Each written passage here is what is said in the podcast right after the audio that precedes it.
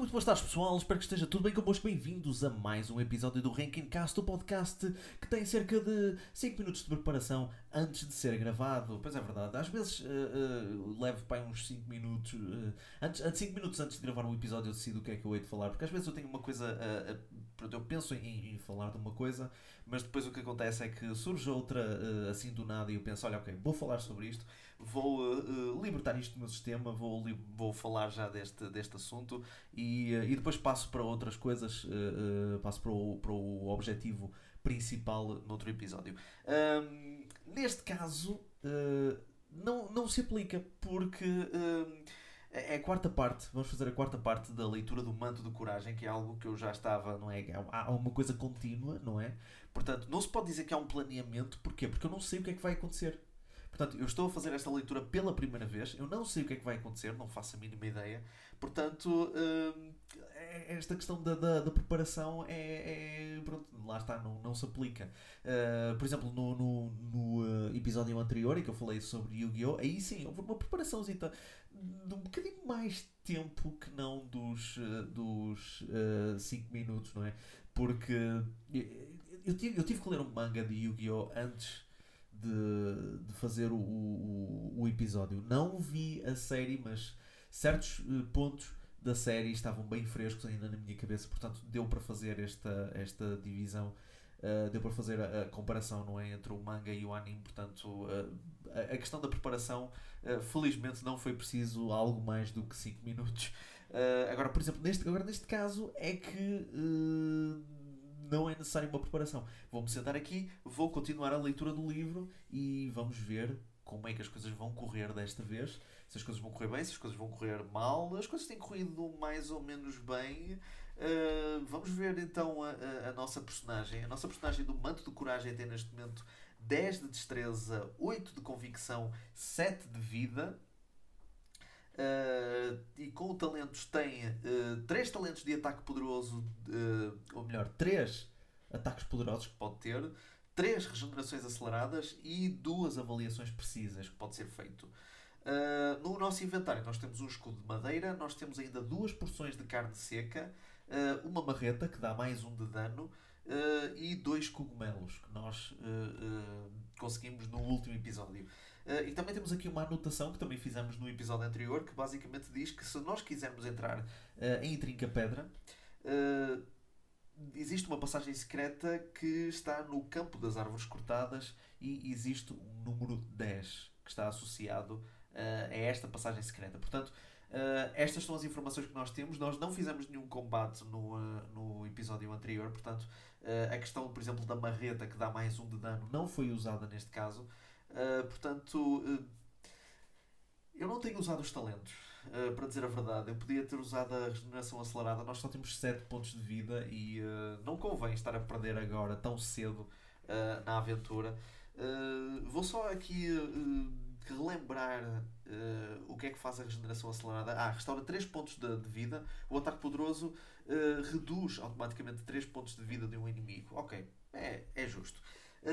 No entanto, temos aqui duas porções de carne seca que, que, restituem 5 pontos de vida cada.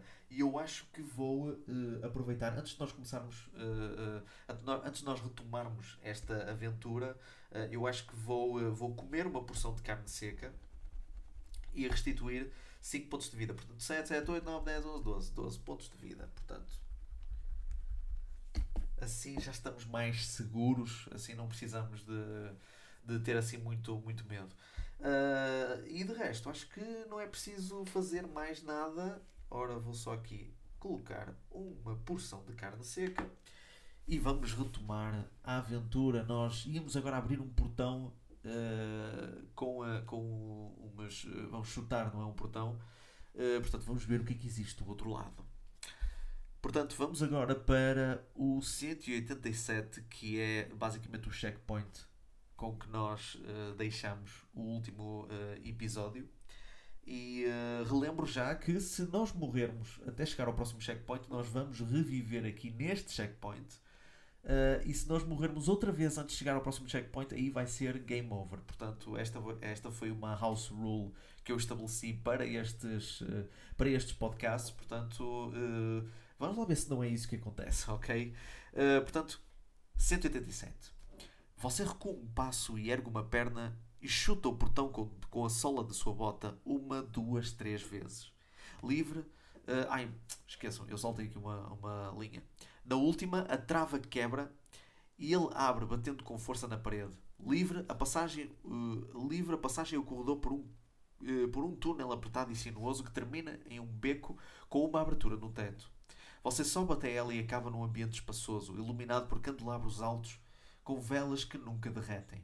No centro do aposento há um sarcófago de pedra. A tampa está marcada por vincos profundos que parecem ter sido feitos por garras. Ao lado da caixa de pedra existe um esqueleto amontoado no chão com algumas roupas. Pendurado num gancho na parede, no fundo, há um colar cujo pingente é uma runa de pedra. Agora o que é que nós vamos fazer aqui? Vamos abrir o sarcófago, examinar o esqueleto ou pegar o colar. Ora bem, uh, Eu acho que vou examinar o esqueleto. Neste momento é, é, é o mais seguro de fazer. Portanto, vamos para o 224. Agora vamos lá ver. Você remove as roupas esfarelentas e vê uma grande mancha negra nos ossos do esqueleto. Parece que ele foi chamuscado. Nos restos que ele devia ter sido homem, você encontra um livro grosso com uma capa coriácea marrom. Ele está selado por uma presilha de bronze, mas é fácil de abrir. Se quisermos ler o conteúdo, vamos para o 68. Podemos deixá-lo para depois e anotar a referência na folha de aventuras para consultarmos o livro quando quisermos. Uh, e nós podemos abrir o sarcófago ou pegar no colar. Uh, eu não sei se vou estar a fazer bem, mas eu acho que vamos ler o livro neste momento. Portanto, vamos para o 68. Ok, antes de começar a ler, anota a referência do qual acaba de vir. Ok. O livro chama-se Espada e Feitiçaria. A primeira página possui a ilustração de uma espada envolta por uma aura mágica. Das seguintes você extrai o que pode sem perder muito tempo. O livro conta a história de um maligno feiticeiro conhecido como Shadrach. Ele propagou o mal durante muitos anos até surgir um herói poderoso bastante para derrotá-lo. Este era Vladimir, um campeão munido de uma espada sagrada, que deu a sua vida para destruir o feiticeiro. Livres da tirania, o povo resolveu plantar milhares de árvores em torno, em torno da tumba de Vladimir, para que a vida florescesse ao seu redor. Um século mais tarde, porém, a alma imortal de Shadrach despertou e o feiticeiro retornou para se vingar. Desta vez ele foi derrotado por um sujeito que é mencionado apenas como um filho de Vladimir. Ok. Uh, segundo a narrativa, este homem aprisionou a alma do feiticeiro uh, num objeto e o lançou num abismo tão profundo que jamais poderia ser encontrado, para que o vilão nunca pudesse escapar. Correndo para o fim do livro, há um trecho sobre uma personagem chamada Lothar. Sábio, uh, sábio, quando está prestes a morrer, ele faz uma profecia a respeito da espada sagrada perdida após o confronto com Shadrach. Mesmo quando nossos nomes tiverem sido esquecidos pelo tempo, o fio da espada brilhará. É uma nova era eh, de terrores e de tormento, dormindo aos pés das borboletas roxas, a arma estará. Ok. É uma referência muito, muito interessante. Uh, ora bem, vamos lá ver então o que é que nós podemos uh, fazer daqui. Isto aqui fala da espada, não é? De uma espada sagrada que pertenceu a Vladimir. E há aqui uma profecia a respeito desta espada que diz: Mesmo quando nossos nomes já tiverem sido esquecidos pelo tempo, o fio da espada brilhará em uma nova era de tremores e tormento, dormindo aos pés das borboletas roxas, a arma estará. Ok, dormindo aos pés das borboletas roxas. Eu vou apontar isto porque isto é informação importante. Ok, portanto, agora vamos cá ver. Espada sagrada. A espada sagrada está então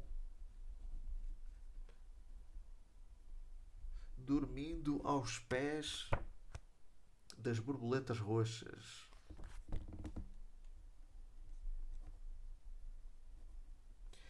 Agora, o que se passa aqui é que não há uma referência aqui a falar. Não há aqui nenhuma referência, não há aqui nenhum número, não há nada. Portanto, não sei. Mas eu tenho aqui a, a, a, a referência, portanto, tenho aqui a, a informação. Ok, vamos então pegar o colar. Desta vez, vamos para o 37 e eu espero que isto não seja game over. 37. Quando você tira o colar do gancho, o suporte se move, ativando a armadilha que o aguardava. De repente, a tampa do sarcófago escorrega para o lado, libertando uma criatura que acaba de despertar. O esqueleto em chamas ergue-se do túmulo, batendo os dentes e girando a cabeça à procura de quem veio atrapalhar o seu descanso. As órbitas escuras de onde nem mesmo a luz do fogo ousa chegar expressam um profundo sentimento de morte. O esqueleto empunha a sua espada e um escudo de ossos bloqueia a saída. Se lutar neste combate desarmado, perca um ponto de vida mesmo quando você ferir o inimigo em chamas. Se lutar este combate desarmado, perca um ponto de vida mesmo quando você ferir o inimigo em chamas. Ok. Portanto, ah, isto é caso, eh, caso a gente lute desarmado, não é? Mas nós temos uma marreta que nos dá mais um ponto de dano. Portanto, nós temos aqui. Vamos enfrentar o esqueleto. Ora, esqueleto flamejante. E este tem 9 de destreza, é o inimigo mais uh, difícil que nós tivemos agora. E 12 de vida, portanto. E é o que é mais forte. Portanto, vamos então. Nós temos 10 de destreza, portanto, vamos lá ver se nós temos três ataques poderosos ainda, portanto. Ora, vamos lá ver então. Oi, um dos dados caiu, caiu da mesa, portanto vou rolar. Ora, 6 e 5, 11. 11 mais 10 é 21. Portanto, só mesmo tirando 12 é que o esqueleto flamejante conseguiria uh, empatar. Ora, 4, 5 e 4, 9. 9 e 9 são 18. Portanto, o esqueleto perde 2 pontos de vida. Mas a marreta dá mais 1 de dano. Portanto, de 12 vai passar para 9 pontos de vida. Ora, vamos lá então. Rolagem para nós. Ora, tiramos um 4, que deu para o 14. E para o esqueleto. Ora, 4 mais 3, 7, 9, 10, 11, 12, 13, 14, 15, 16. Portanto, nós perdemos 2 pontos de vida. Portanto, temos neste momento 10 pontos de vida. Vamos então rolar outra vez os dados. Desta vez para nós. Ora, isto deu 4 mais 2, 6, deu 16. E para o esqueleto 4 mais 2, 6 e 9, 15. Portanto, o esqueleto perdeu mais 3 pontos de vida, portanto 9 passou para 6. Próxima ronda. Ora, 6 e 3, 9 deu 19. E o esqueleto deu um 3, nem vale a pena. Nem vale a pena fazer a conta. Ficou agora com 3 pontos de vida. Ok, para nós, 4 e 2, uh, 6 e 4, 10 e 10, 20. E para o esqueleto, 2 e 1, 3. Ok, o esqueleto flamejante foi derrotado com apenas uh, um golpe sofrido por nós. Nós sofremos um golpe, portanto, 338. Seu último golpe reduz o esqueleto a uma pilha de ossos flamejantes.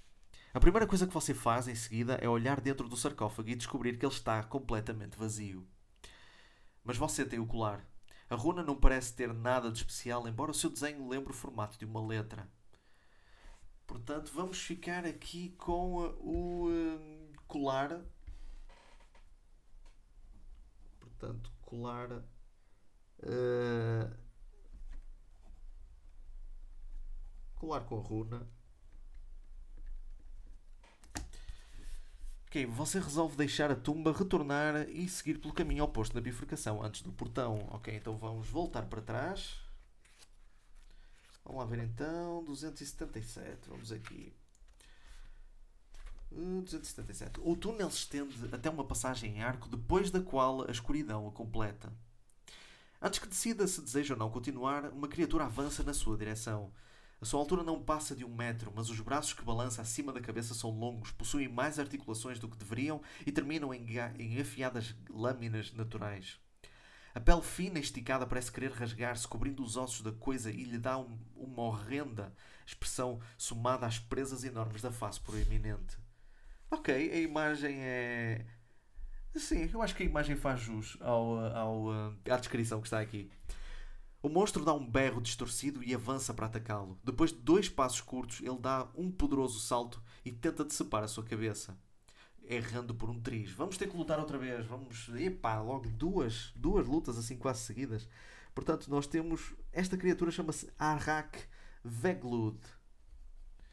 Portanto, Uh, este não quer dizer nada ao contrário, portanto pensava que era tipo, tipo, uma mensagem ao contrário, mas não. Portanto, este tem 8 de destreza e 7 de vida. Portanto, também não deverá ser uma luta muito complicada, mas tudo pode acontecer. Ok, rolagem para nós, então. Ora 6 e 2, 8, 18. E para ele, ora 4 e 3, 7. 8 e 7 são 15. Portanto, o Arrak vai perder 3 pontos de vida. 7, 6, 5, 4. 4 pontos. Rolagem para nós, ora 6 e 1, 7 deu para o 17.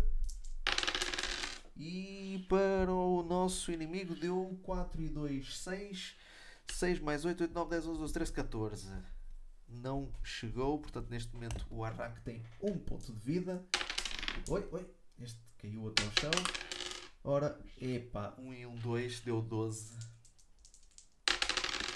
E para o Arrak Epá, deu 5 e 4, 9, 9 e 8 são 17, portanto nós perdemos 2 pontos de vida. Vamos lá então. Então, 13 e 2, 5 deu 15. E para o Arrak, 4 e 3, 7. 8 e 7 são 15, portanto deu um empate. Epá, ora, 3 e 1, 4 deu 14. E para o Arrak, 4 e 1, 5. 8, 9, 10, 11, 12, 13. Não deu. E o Arrak morreu. Até rimou. Portanto, se vencer este raro habitante das cavernas, vá para o 74. Portanto, vamos para o 74 porque o, porque o derrotamos. Depois de apanhar uma tocha, você avança pelo corredor. Este trecho estava repleto de armadilhas mortais no passado, mas agora tudo o que resta é uma porção de lanças penduradas nas paredes e ossos pelo chão. Ao cruzar pelo emaranhado, desviando dos obstáculos, você vê algo que chama a sua atenção. Testa a sua convicção. Portanto, vamos ter que lançar. Nós temos 8 pontos de convicção Portanto, vamos ter que lançar dois dados e para nós termos sucesso na nossa convicção, vamos ter que tirar uh, igual ou inferior. Portanto, ora 2 e 2, 4 é inferior a 8, portanto, nós tivemos sucesso no teste de convicção. Portanto, vamos para o 102. 102. Há uma sacola de couro pendurada em uma das lanças ao lado de um crânio fincado na ponteira dela. Ao examiná-la, você encontra uma poção de cura que restaura 5 pontos de vida quando consumida. Além disso, você tira da sacola uma garra de dragão. Ela serve como uma arma secundária que você pode usar na mão oposta da arma, a não ser que esteja usando uma arma de duas mãos. Com ela, toda a vez que você vencer uma ronda de combate, lança o dado. Se o resultado for 6, você causa um ponto de dano extra ao inimigo. Se estiver usando um escudo, deverá escolher qual dos dois prefere e fazer os ajustes na sua folha de aventuras. Ok. Isto é muito bom. Só que eu só tenho um, uh, um espaço no meu inventário. Portanto. Uh, um... Epá, agora é que eu estou a reparar. Eu tenho um escudo de madeira. E o escudo de madeira uh, aumentou-me 5 pontos de vida. Se eu tirar o escudo de madeira, eu perco esses 5 pontos de vida. A questão aqui é que o. Um a poção de cura restaura 5 pontos de vida. Uh, e dá jeito a poção de cura. Agora, a questão aqui é: um, depois existe uma, uma garra de dragão que é uma arma secundária. Uh, pois esta arma não, pode, não é uma arma principal. Uh, a marreta está fora de questão tirar. Não, minto, esqueçam, eu tenho dois, eh, dois, dois espaços.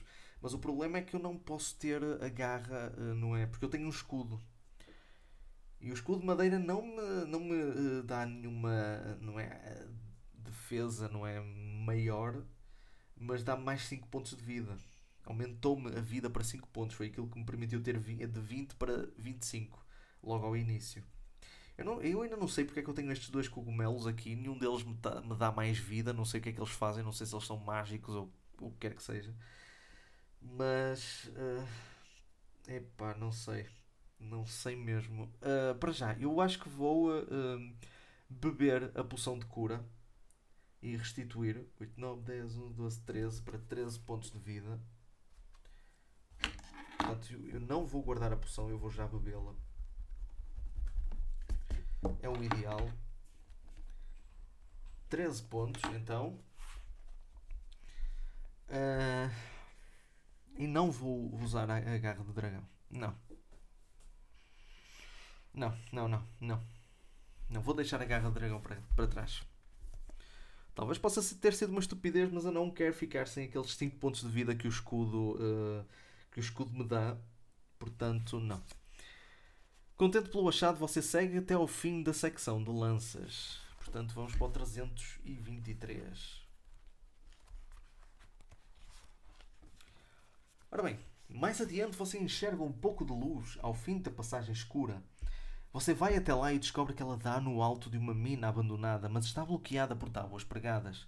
Você as arranca da sua frente e, uma vez que a abertura está no alto de um túnel, salta para dentro dele. Você está na secção onde a mina termina, no entanto, também é possível ver a entrada. Por algum motivo, este lugar parou de ser explorado bem depressa. Agora, se quiser sair logo da mina e seguir pela floresta, vá para o 303. Se preferir dar uma volta no lugar, vá para o 149. Ora bem, ora bem, ora bem, ora bem. Hum, vamos, vamos explorá-lo. Sim, vamos explorar a mina. Vamos dar assim uma voltinha por aqui. Ora, 149. Você perambula pela mina até encontrar uma, uma secção onde a escavação revelou uma câmara atrás da parede. Em frente à entrada uma porção de esqueletos que, pelo tamanho, devem ter sido gnomos. Pás e picaretas velhas estão espalhadas junto aos ossos, mas há também um elmo de metal negro gravado com um V na parte da frente. Espiando o interior da câmara, tudo o que vê é um pedestal vazio, da mesma cor do elmo. Se quiser tirar o elmo do esqueleto que o está usando e vesti-lo você mesmo, epá, hum, eu não sei se é boa ideia. Eh, eu sinceramente não sei se é boa ideia estar a colocar o elmo na, na cabeça. Um, epá, vamos tomar riscos, meu. Vamos, vamos, vamos, vamos experimentar. Oxalá que não sei. Eu não acredito que isto dê para. que isto dê para. para game over, mas vamos lá ver. 189. Então, o elmo parece encaixar-se perfeitamente na sua cabeça, como se fosse feito exatamente para você, mas a verdade é que ele se moldou ao seu crânio, impedindo que o remova. Esta peça abriga um espírito maligno que acaba de possuir o seu corpo. Os seus olhos reviram dentro das órbitas e você apanha uma picareta do chão, louco para matar alguma coisa. Em sua mente você ainda trava uma batalha ferrenha contra um invasor. Vamos ter que testar a nossa convicção. Ui, eu odeio isto. Da primeira vez nós tivemos sorte. Da primeira vez testamos a convicção mas eu, eu, eu não quero arriscar. Eu não quero arriscar. Por isso eu vou usar uma avaliação precisa. Vou usar pela primeira vez uma avaliação precisa. Nós temos duas. Portanto, vou usar uma avaliação precisa para, para conseguir uh, passar o teste de convicção. Mas uh, neste momento eu passei o teste, mas eu vou rolar os dados para saber se eu teria passado se, se eu tivesse feito a rolagem. É só mesmo para, para ver. Ora e teria passado. Tirou um 4 e um 3, deu 7, eu tenho 8, portanto eu teria passado. Portanto, vamos então para o 28. Seu corpo convulsiona quando você resiste à entidade maligna que tenta possuí-lo por completo. Suas memórias se misturam. Você vê um assassino frio ser amaldiçoado por uma bruxa ainda pior após tê-la roubado. Seu espírito preso no elmo e as suas inúmeras atrocidades cometidas involuntariamente por todos os que vestiram antes de você, inclusive é o gnomo que chacinou os colegas com uma picareta pondo fim à escavação. Um horror sem fim. Você se recusa a ser tomado como hospedeiro. A luta contra a entidade dói de todos os jeitos possíveis. Seu corpo é jogado de um lado para o outro como um saco de carne e sua mente parece estar presa num redemoinho, mas por fim você vence e consegue arrancar o elmo. Você chuta a peça para longe e corre para fora da mina, ignorando as dores que quase derrubam. Assim que pisa o lado de fora, você se joga no chão aliviado. Ora bem, vamos ter que reduzir dois pontos de vida e um ponto de convicção. Ok. Portanto, temos 11 pontos de vida e neste momento temos 7 pontos de convicção. Foi uma batalha terrível. Uma batalha mental horrível. Ok, vamos agora para o 303. A tarde vai se encaminhando para o fim e a temperatura cai drasticamente. Se você estiver levando uma pele de urso, poderá se aquecer com ela e seguir em frente sem ser prejudicado. Caso contrário, reduza um ponto de destreza pelo frio. Ah, raios, partam. Vou ter, que, vou ter que reduzir um ponto de destreza porque eu não tenho nenhuma pele de urso, portanto, de 10 vamos passar para 9. Uma hora depois você vista o brilho de uma fogueira. Uma pequena mulher de orelhas pontudas está mexendo o conteúdo de uma panela fumegante sobre ela, protegida por um, por um teto natural de folhas. Se quiser se aproximar, vá para o 155. Se preferir deixá-la em paz, vá para o 94. Vamos nos aproximar. Vamos ver quem é esta pessoa. Você se aproxima pensando em aquecer-se e descobrir quem ela é. A mulher tem metade da sua altura e usa um manto revestido de folhas. Seus olhos puxados lhe dão um ar misterioso. Ela não parece se importar com a sua presença.